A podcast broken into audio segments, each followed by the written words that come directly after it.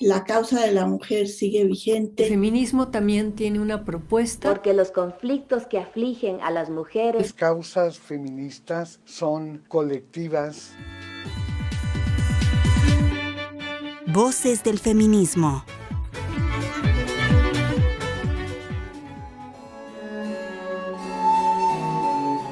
Era su vida recogida y pura, cual de violeta tímida que crece. De su follaje ocultaba en su espesura, porque el beso de Laura le estremece.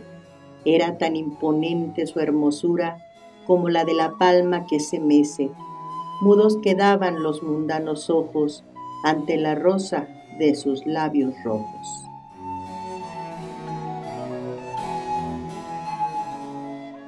María Refugio Barragán Carrillo fue la primera mujer en publicar una novela en México en 1884, que narra las pintorescas leyendas de los famosos salteadores del viejo camino real de Colima.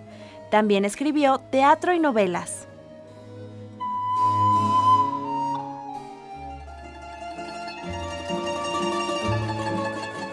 Refugio Barragán nació el 27 de febrero de 1843 en la villa de Tonila, territorio de Colima en 1824-1857, hoy Jalisco, y estudió en la Escuela Normal para Profesoras en 1863 en Colima y se recibió en 1865.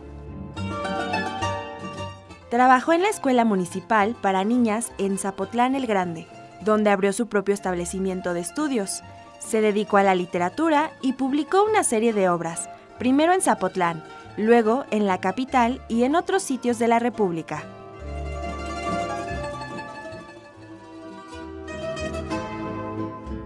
Tuvo que trasladarse a México en 1890 ya que fue nombrada ayudante de la Escuela de Párvulos anexa a la normal para profesores de instrucción primaria, hasta su muerte acaecida el 22 de octubre de 1916. María Refugio Barragán Carrillo, en Voces del Feminismo.